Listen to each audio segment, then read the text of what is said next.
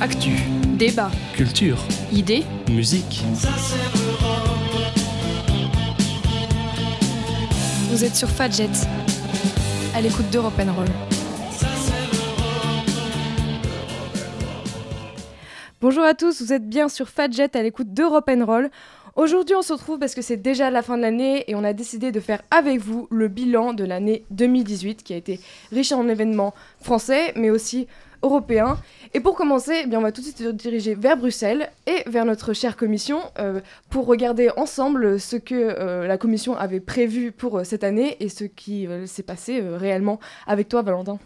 Et oui, et donc du coup, qu'est-ce qui donc déjà on va parler donc de la feuille de route de la Commission européenne. Alors qu'est-ce que la feuille de route? Une feuille de route, c'est un programme qui est déterminé par la Commission européenne pour chaque année. Il y en avait un pour 2015, un pour 2016, un pour 2017, un pour 2018 et celui pour 2019 aussi a été publié il y a pas longtemps.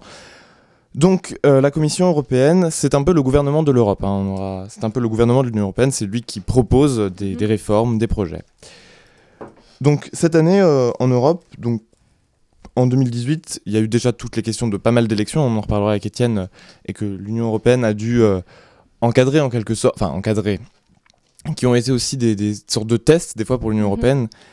Euh, et après sur des propositions, sur des éléments plus, euh, plus concrets, plus numériques par exemple, ce qui a été un, un élément important euh, de la politique européenne pour cette année 2018, c'était le marché unique numérique, donc les télécommunications, Internet, tout ça, Mhm. et où il y avait un, un ensemble de 30 propositions qui avaient été faites, Ouais. et cette année, 18 sur ces 30 ont été adoptées, ce qui est donc un premier pas pour...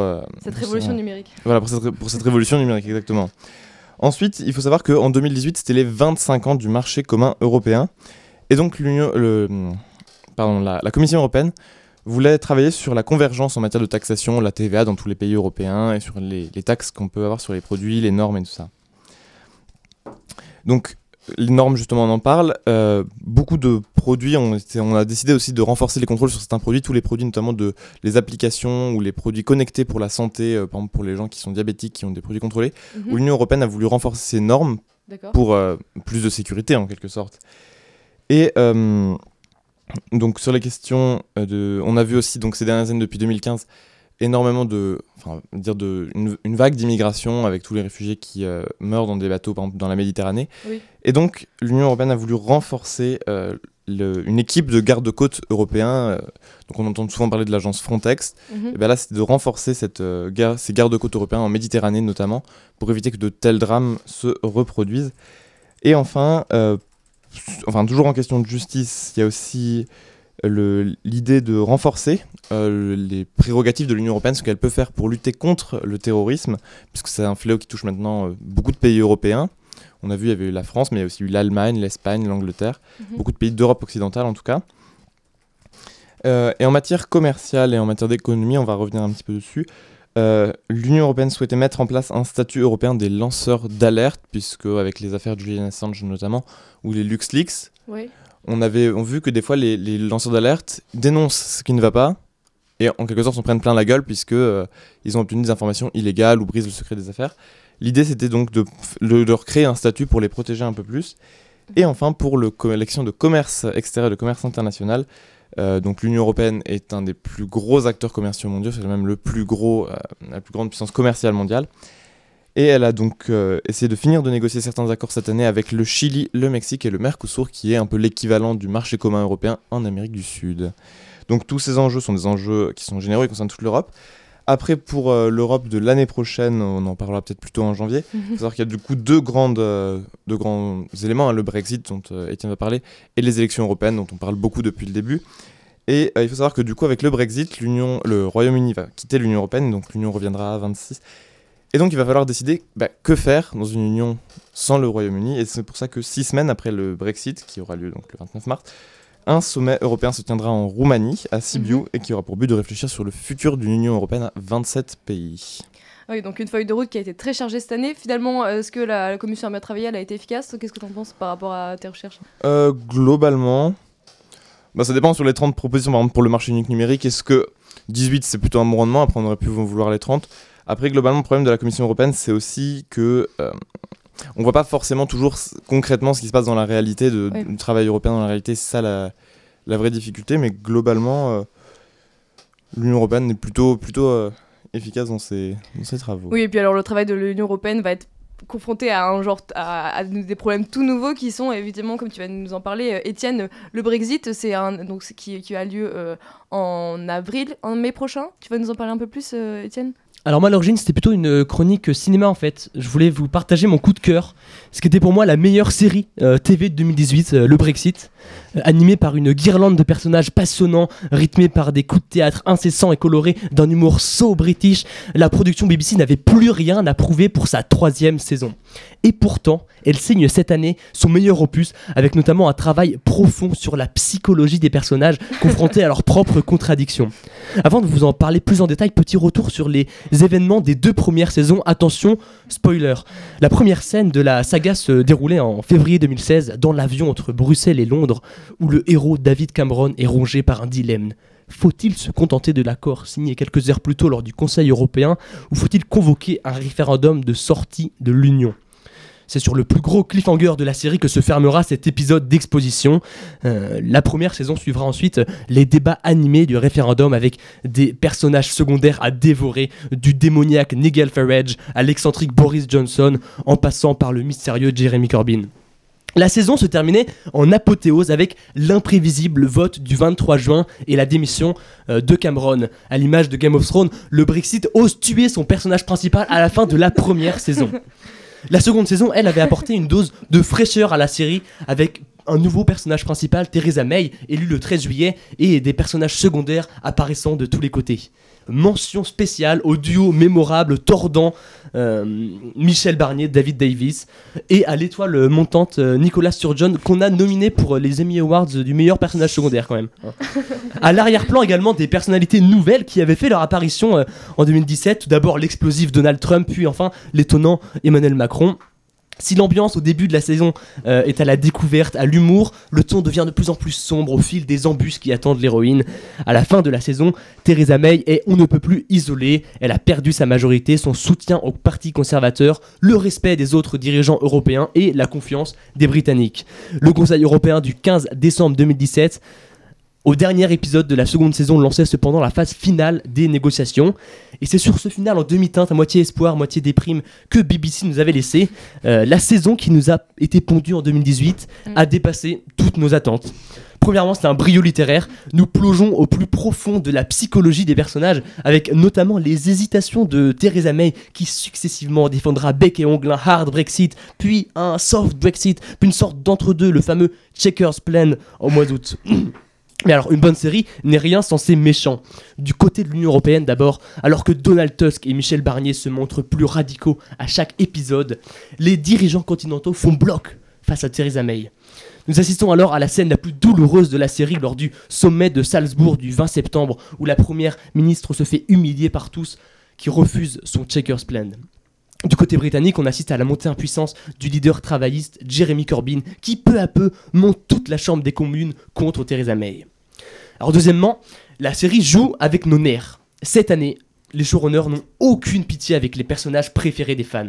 Si vous arrivez à résister à l'avalanche de complications submergeant Theresa May, le départ de Boris Johnson et David Davis à la mi-saison va sans doute vous briser le cœur. C'est ensuite presque tout le cabinet de Theresa May qui prend le départ. C'était certes des personnages d'arrière-plan, mais quand même attachants, quoi. Enfin, euh, l'intrigue semble ne jamais s'épuiser. En effet, alors que la fin de saison laissait entrevoir une lueur avec l'accord final du Brexit signé à Bruxelles le 25 novembre, le season final, le dernier épisode, a comme d'habitude rebattu toutes les cartes. Euh, le 11 décembre, incapable de faire accepter l'accord à une chambre des communes survoltée, Theresa May est contrainte de reporter le, le vote pardon, au mois de janvier. Euh, elle finit la saison en se sauvant in extremis d'une motion de défiance votée dans son propre parti. Euh, parallèlement, l'ambiance chaotique de la fin de saison fait ressurgir le spectre du référendum, un nombre croissant de citoyens et de personnalités publiques de tous bords réclamant un nouveau vote sur le Brexit. La production a d'ores et déjà annoncé qu'elle euh, remplirait sur au moins deux saisons avec, euh, ouais, avec paraît-il euh, l'arrivée de special guests et le retour peut-être de personnages oubliés des premières saisons. Des rumeurs disent que Tony Blair pourrait bien faire sa réapparition dans la série. Un spin-off sur la jeunesse de Theresa May et un préquel sur Cameron sont également annoncés. Hein. après deux saisons très bruxelloises, la quatrième saison devrait, à l'instar de la première, se concentrer un peu plus sur la politique britannique. Un peu et- plus british alors. ouais. Voilà, et, et le très prometteur duel euh, Theresa May-Jeremy Corbyn. La suite euh, au prochain épisode. Espérons que la saison n'ait pas de retard comme Game of Thrones. hein. Espérons, tout à fait. Merci beaucoup Étienne. À présent, on va euh, se retrouver pour une petite pause musicale avant de pouvoir euh, ensuite euh, faire notre bilan sportif de l'année 2018. Alors moi j'y vais tout en douceur, je vous présente un petit duo de jazz électro, Etna, originaire de Dresden en Allemagne. Alors Ines Schäfer et Damien Kampenstein se sont rencontrés à l'Académie de musique de Dresde, mais cette année leur style a un peu changé et les artistes ont commencé à jouer pour eux, comme ils se plaisent à dire, une musique minimaliste et envoûtante.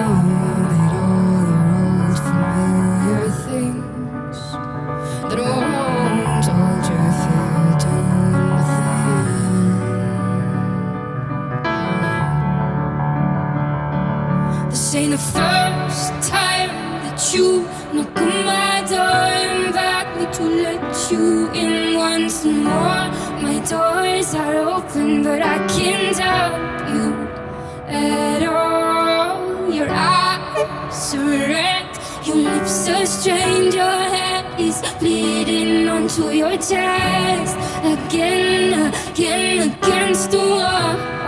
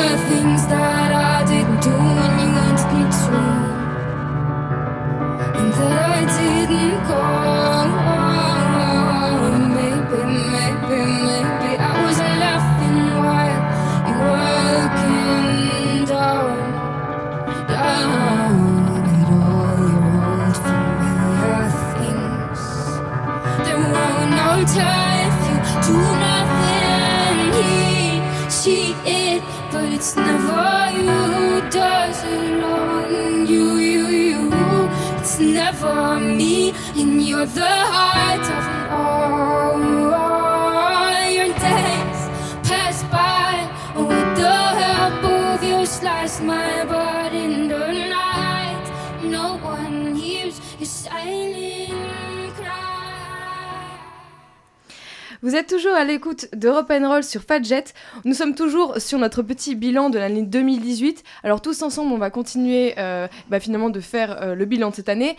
En, partant maintenant euh, sur un aspect plus sportif, alors c'est vrai qu'on a été très fiers de nos bleus cet été, mais ici à Nancy tout particulièrement, on peut être aussi très fiers de nos françaises en handball. Avec toi Juliette Oui, en effet, après la victoire de l'équipe de France masculine lors de la Coupe du Monde de football cet été, comme tu l'as dit Alix, c'est au tour de l'équipe de France féminine de briller. C'est à travers une heure de match vibrant dimanche dernier qu'un an après leur second titre mondial, les joueuses de l'équipe de France de handball ont obtenu leur premier titre européen dans une salle de Paris-Bercy au complet. Les Bleus l'ont emporté 24 à 21 à domicile en finale de leur Euro face à une équipe russe acharnée. La France menait déjà d'une courte tête à la mi-temps, 13 à 12, sans toutefois parvenir à semer les Russes, bien aidés par, leur, par les réflexes de leur ga- gardienne Anna Sedoikina. Pardon. Après avoir creusé l'écart dès leur retour sur le terrain, les Françaises ont réussi à maintenir leur avance tout au long de la rencontre. Cependant, ce chemin n'était pas sans obstacle, notamment avec l'expulsion euh, d'Alison Pinault en seconde mi-temps, les Bleus étaient quelque peu déboussolés. En effet, euh, sorti en pleurs en début de seconde période, sanctionné pour un tir qui a heurté la tête de la gardienne russe. Le moment le plus frustrant de ma carrière, a reconnu après coup la demi-centre des Bleus dans les lignes du monde. Cependant, cet incident n'a pas affaibli du tout les 14 000 supporters euh, qui remplissaient entièrement Bercy, euh, un record pour une finale de handball féminin d'ailleurs. L'objectif d'un titre à l'euro devant le public français se suffisait bien sûr à lui-même, mais cette victoire présente aussi l'avantage pour les Françaises d'obtenir dès à présent leur qualification pour les prochains Jeux Olympiques, ceux de Tokyo en 2020, où elles, pour- où elles pourront à nouveau viser le seul titre majeur qui leur résiste encore, l'or olympique. Et cette fois-ci, prendre leur revanche pour la médaille d'or perdue contre les mêmes Russes aux Jeux de Rio. Mais après la joie de cette victoire, je me suis posé une petite question. Euh, Qu'en est-il de la représentation du sport féminin à la télévision? Euh, Selon moi, celle-ci se faisait toujours un peu trop, écrasée par euh, la forte représentation des hommes.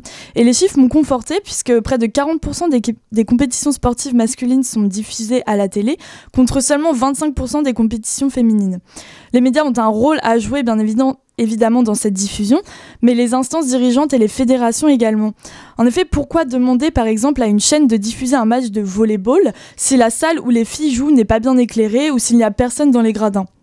La collectivité locale peut aider à avoir la salle, la fédération peut aider à rassembler des spectateurs. En fait, tout le monde a un rôle à jouer pour améliorer cette visibilité en souffrance. Donc ainsi, espérons que la victoire de notre équipe féminine française lors de ce championnat européen incitera ces instances pour faire davantage briller le sport féminin. Oui, parce que surtout qu'en plus à Nancy, on a eu la chance euh, bah, d'accueillir euh, bah, tous, les, tous les matchs, donc sauf finalement la finale. Une partie, une partie, la poule, euh, la poule où la France a joué justement. Oui, c'est vrai parce qu'il y avait aussi des matchs à Paris, bah, du coup là où a lieu la finale, et À on Nantes. avait aussi à À, à Nantes, ouais. oui, c'est ça. Oui, et puis euh, vous avez, je sais pas si vous avez eu l'occasion d'aller voir euh, des matchs? Oui. Euh, oui, aussi. Et, et c'est vrai que moi j'ai été étonnée parce que du coup j'ai pas vu un match de l'équipe de France et j'ai trouvé qu'il y avait quand même peu de supporters en fait. Alors je crois. Ah bon? ouais. Moi, pour le coup, euh, j'étais à un match où. Bon, c'est vrai que la France jouait juste après. Ah ouais. Mais euh, c'était euh, un match avant, c'était euh, Slovénie. Ah, je sais plus, Slovénie-Russie justement. Mm. Et euh, c'était euh, c'était impressionnant. Il y avait vraiment énormément de gens. Ben, je trouvais les gradins du dessus Mm. avaient aussi été ouverts, chose qui n'est pas euh, normalement ben, quand Ah il y oui, a ouais, non, peu de moi, spectateurs, pas- on ouvre que les, Mhm. les premiers gradins. Donc euh, non, non, c'était euh, ça avait été aussi assez impressionnant. Puis ils étaient d'un- d'une qualité euh, incroyable quoi, les matchs. ben. Comme quoi toutes les équipes n'ont pas les mêmes supporters. oui, non, c'est sûr. Moi, je suis, je suis allée voir euh, Roumanie, euh, Pays-Bas. Euh, on a eu beaucoup de supporters roumains, euh, très peu de. Mais oui, les supporters humains étaient vraiment chauds. Moi, Ouais, j'ai vu un autre match des euh, et il y avait la Batucada Oui. C'était ouais. impressionnant, vraiment, oui, ouais, moi vraiment. aussi, je suis ouais. d'accord. ouais. Mais avant comme après, alors que pour le coup ils ont perdu, mais euh, mais et que les pour le coup les supporters euh, euh, ho- hollandais étaient alors vraiment pas. euh, Et oui, il faut voir l'histoire du hand. euh, Mais, mais ça fait chaud au cœur, je trouve, de voir euh, des supportings comme ça pour, comme on a dit, pour du sport féminin. Et je pense qu'on a tous à y gagner parce que, euh, aussi bien ben, les femmes, pour une question de genre, mais aussi, c'est des matchs de qualité, c'est euh, c'est du sport comme un autre, que ce soit joué par un homme ou une femme. Et il y a des techniques, il y a des, c'est beau, c'est une performance. mm, mm. Et ça vaut vraiment la peine. Mais c'est marrant aussi d'observer la hiérarchie des, des, bah, des sports et aussi du coup du genre. Je sais pas si vous étiez allé à une fan zone à la- au moment de l'euro il y a Ouais, 2-3 oui, ans. Euh, les structures n'ont absolument rien à voir. Mm. On est quand même sur une compétition de même niveau, c'est-à-dire qu'il est, c'est un- une C'est un compétition championnat international. Européenne, international, ouais. européen. Euh, on n'a pas eu de fan zone à Paris. euh, Non, pas du tout. hein. Ouais, non, c'est sûr. C'est vrai, mais je pense que euh, j'ai de l'espoir moi personnellement parce que Oui. par exemple si on regarde aussi euh, euh, le rugby qui a eu cette année féminin, alors que les garçons ont été un peu malmenés, les filles ont été vraiment ont, ont joué de façon incroyable et euh, ça a permis aussi de les médiatiser un peu plus Oui. parce que quand on se remarque que, Que le les garçon filles, gagnent, perd les- et que les filles gagnent, finalement on est euh, comment dire euh, on a aussi Bah, on a envie d'être fiers, donc euh, oui, voilà, c'est ça, on a envie d'être fiers. Et... on se tourne vers ça par les Mais c'est vrai que malheureusement, je trouve que contrairement aux garçons, on connaît les défaites et les victoires des garçons. Alors que pour les filles, on suit beaucoup plus les victoires, par Ouais. exemple. Enfin, on connaît très peu On de les- défaites euh, féminines Bah. et on a besoin d'une victoire pour les médiatiser. Ça, je trouve ça dommage. Mais même les victoires, des fois, elles sont pas forcément toujours Oui, c'est vrai. Oui, c'est vrai. Mm. Est-ce qu'on leur excuserait même leur défaite C'est Mm. est-ce que ce serait justifié même Ce serait Bon, c'est un large débat, je pense, mais en tout cas, je, je- ben, les filles, euh, aussi bien au hand que, euh, comment dire, au rugby ou dans d'autres. euh, D'ailleurs, le rugby féminin, c'est- moi, c'est très peu diffusé. J'ai Ouais, l'impression moi, c'est vrai que que le, hand féminin, à la limite, encore oui. Le foot féminin, ouais, mais le rugby féminin, c'est vraiment c'est très peu Bah, diffusé. L'année dernière, vous, vous pouvez re- retrouver notre émission qu'on a consacrée au rugby. On avait toute une chronique sur le rugby féminin et on avait notamment observé, parce que c'était à, l'époque du tournoi Destination, euh, qu'on avait cherché justement à, à- à regarder des matchs féminins et qu'on avait eu beaucoup de mal. Oh là là. Et ils ne sont notamment pas en c'est direct. Mais ça, c'était quelque chose de beau aussi de voir que le hand était diffusé euh, Mm. sur la chaîne ben, sur euh, TF1, donc c'est-à-dire que c'était euh, libre d'accès, donc au grand public, euh, alors que normalement justement euh, le peu qui est euh, en- Oui, enregistré, euh, c'est euh, ce n'est pas accès à- pour tous. Non, c'est vrai qu'il y a des belles avancées, mais je pense qu'il y a encore beaucoup de progrès à faire Oui. dans ce domaine-là. Voilà. Donc on peut dire quand même merci aux filles Ouais, merci. pour, euh, pour leur euh, médaille et pour euh, l'avancée qu'elles ont fait pour le, le sport féminin.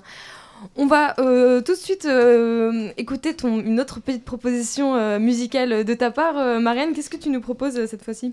Oui, alors cette fois-ci, ça va être un peu plus jazz. Alors, c'est un groupe aux origines tchèques et slovaques. Bien que le morceau soit interprété en anglais, leur sonorité s'inspire fortement de leurs racines slaves et de leur musique folklorique pour créer un monde musical entre jazz et son alternatif.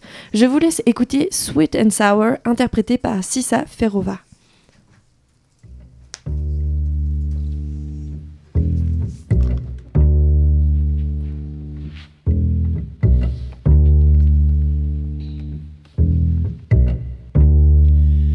Sweet and a sour is the look in your eyes.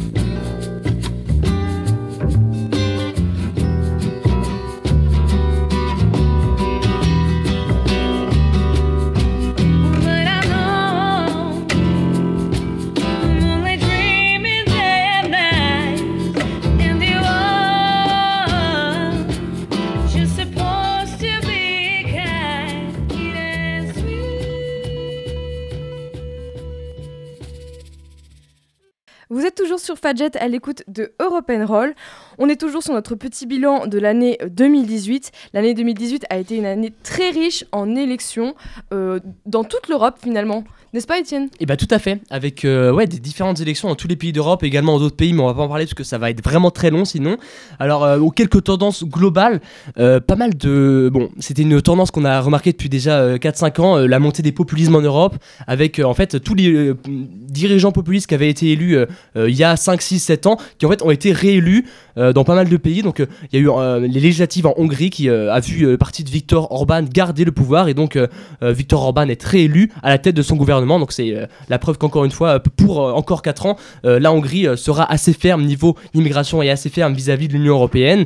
Euh, il y a eu également en République tchèque euh, l'élection, en fait, ce n'est pas une réélection, l'élection de, de, euh, de Milos Zeman à la présidence euh, de, ce pays en janvier, puis l'élection d'Andrej Babis euh, en tant que Premier ministre de la République tchèque, c'est finalement lui qui a ré- réellement le pouvoir exécutif, deux dirigeants populistes, euh, le deuxième faisant partie du parti ANO qui se dit libéral populiste, donc on aime le capitalisme mais on n'aime pas l'immigration, donc assez original comme concept mais assez populaire en République tchèque puisqu'il a une majorité assez importante au Sénat.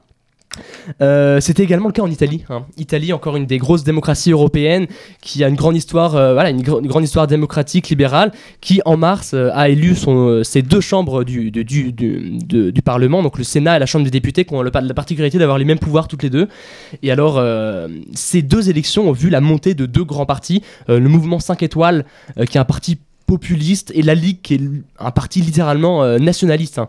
Euh, donc euh, assez opposé à l'immigration mais même voire xénophobe sur certains points la majorité de droite anti-immigration au Sénat et à la Chambre a constitué un gouvernement de coalition euh, avec à sa tête Giuseppe Conte qui n'a pas d'étiquette partisane donc euh, pour ne pas euh, frustrer l'un des- de ces deux grands partis. Cependant la figure emblématique de ce gouvernement c'est le ministre de l'Intérieur Matteo Salvini dont on a beaucoup entendu parler ces six derniers mois euh, qui vient lui de la Ligue donc le parti voilà, complètement nationaliste. Euh, L'un des événements majeurs depuis la constitution de ce gouvernement, euh, mis à part euh, pas mal de, euh, de- d'opposition euh, à la- à la- l'arrivée de migrants, c'était le refus du budget italien par la Commission européenne, Mhm. qui, pour la première fois dans son histoire, a refusé le budget italien qui ne respectait pas les critères de convergence. Bon, pour aller un petit peu plus à l'est, il y a eu la Russie, hein, réélection de notre cher Vladimir Mhm. à la tête de ce pays dans une, une élection, ma foi, tout à fait compétitive et démocratique, hein, qui, qui a vu une... voilà. Le résultat était une surprise. Enfin, le résultat, il était. hum, on n'attendait pas ce résultat-là, on attendait un résultat, je sais plus si c'était Dans, plus dans faible quel sens. Mais je sais plus justement. C'est-à-dire le, le nombre de participations, Non, non, parce le- qu'il avait été Mais même le, score qu'il a fait, on n'attendait pas ce score-là. On attendait. D'accord. Alors, il y a évidemment ces pays dont on a l'habitude euh, qui soient un petit peu euh, confrontés à des troubles constitutionnels. Alors, il y a également des démocraties, des démocraties assez vertueuses qui ont été mises euh, face à de nouvelles difficultés. Alors, notamment la Suède. Euh, le 9 septembre, il y a eu des élections législatives. Euh, le gouvernement sortant social-démocrate n'a a perdu sa majorité absolue. Et alors, impossible de trouver une coalition depuis. Euh, ça fait déjà trois mois et aucun gouvernement n'a été trouvé. Peut-être 2019 apportera une, euh, une, euh, ouais, une solution, nous l'espérons. Une situation similaire en Lettonie depuis l'élection du 6 octobre. Au Luxembourg, l'élection du 14 octobre. Donc, de- ces deux pays dans lesquels il n'y a toujours pas de gouvernement. Euh, petit cocorico, le, le- le- le- le référendum en Nouvelle-Calédonie qui a vu les Calédoniens réaffirmer leur volonté de rester par- en tant que collectivité particulière de la République française. Nous avons consacré une émission particulière à ce sujet. Alors cependant, quelques votes positifs pour euh, remonter peut-être euh, euh, votre optimisme pour l'année prochaine. En Finlande, la présidentielle tout à fait classique a vu la victoire d'un parti de centre droit démocratique. En Chypre, à Chypre, excusez-moi, tout de même, le président sortant a été réélu, lui aussi un dirigeant démocratique. Enfin, deux référendums assez importants. Euh, L'avortement en Irlande, dont on parlera peut-être encore un petit peu plus tard, euh, il a été légalisé euh, en mai. Et euh, pour finir, un référendum sur le mariage homosexuel en Roumanie, qui, cependant, malgré une réponse massive oui des citoyens, n'a pas été euh, compté parce que trop peu de citoyens ont participé à ce référendum, seulement 20% de participation, alors qu'il y avait quand même 90% de oui. Alors il y a eu beaucoup d'autres euh, scrutins au niveau local, beaucoup d'autres référendums, notamment en Suisse, ils aiment bien ça les référendums. Mais euh, du coup, euh, je ne vais pas les détailler. Euh, des tendances assez négatives, mais euh, voilà, quelques euh, petits points pour nous euh, remonter le moral pour les fêtes de fin d'année. Oui, donc euh, une grosse année euh, d'élection euh, 2018, dis donc. Euh, 2019 sera particulièrement marquée par, euh, nous l'espérons, les élections euh, européennes euh, qui ont lieu euh, en mai. En mai. Mhm. Euh, donc on vous y retrouvera aux urnes et vous pourrez évidemment nous suivre surtout dès la rentrée euh, pour notre habituelle chronique euh, de la Minute Citoyenne pour qu'on puisse vous informer et on se laisse ici euh, pour finir euh, de- 2018 avec euh, une dernière musique euh, proposée toujours euh, par Marianne. Oui, alors pour, euh, pour euh, certains, l'année a été difficile, d'autres euh, la verront comme un tournant, mais pour beaucoup, il est temps de changer. Le bilan qu'on peut en tirer est partagé, parfois si la vie fait plouf, il faut tout de même avancer. Jordi a très bien compris qu'à la piscine, pour draguer les copines, faut faire plouf. Plouf, la vie parfois fait plouf. Le petit Grégory apprenait la vie au bord de la rivière avec son père et puis plouf. Plouf, la vie parfois fait plouf. Brahim était plus grand, marchait tranquillement, chantant que la vie est belle sous le pont du carrousel. Et puis plouf, plouf, la vie parfois fait plouf. Jimmy regardait les nuages assis au bord de la plage. Qu'est-ce que c'est ça, papa? Un avion de la TWA, Qu'est-ce que c'est ça dans l'air? C'est un avion de la Suisse Air. Et puis plouf, plouf, l'avion parfois fait plouf. Éric le grand skipper sur son bateau à voile Contemplait les étoiles au large du pays de Galles Et puis plouf, plouf, un peu comme Jerry Roof Léon jouait du violon, ouais c'est chouette le violon. Mais c'est pas pratique de jouer sur le Titanic Parce que on...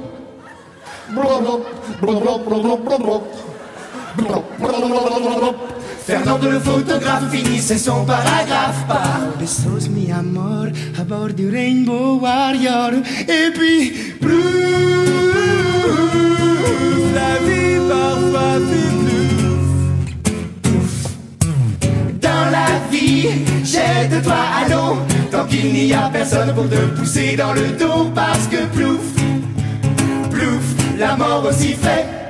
Et voilà, Roll, c'est fini pour aujourd'hui. On se retrouve seulement euh, sur les ondes l'année prochaine, mais en attendant, n'hésitez pas à nous retrouver sur Vimeo et à réagir sur Twitter, Facebook.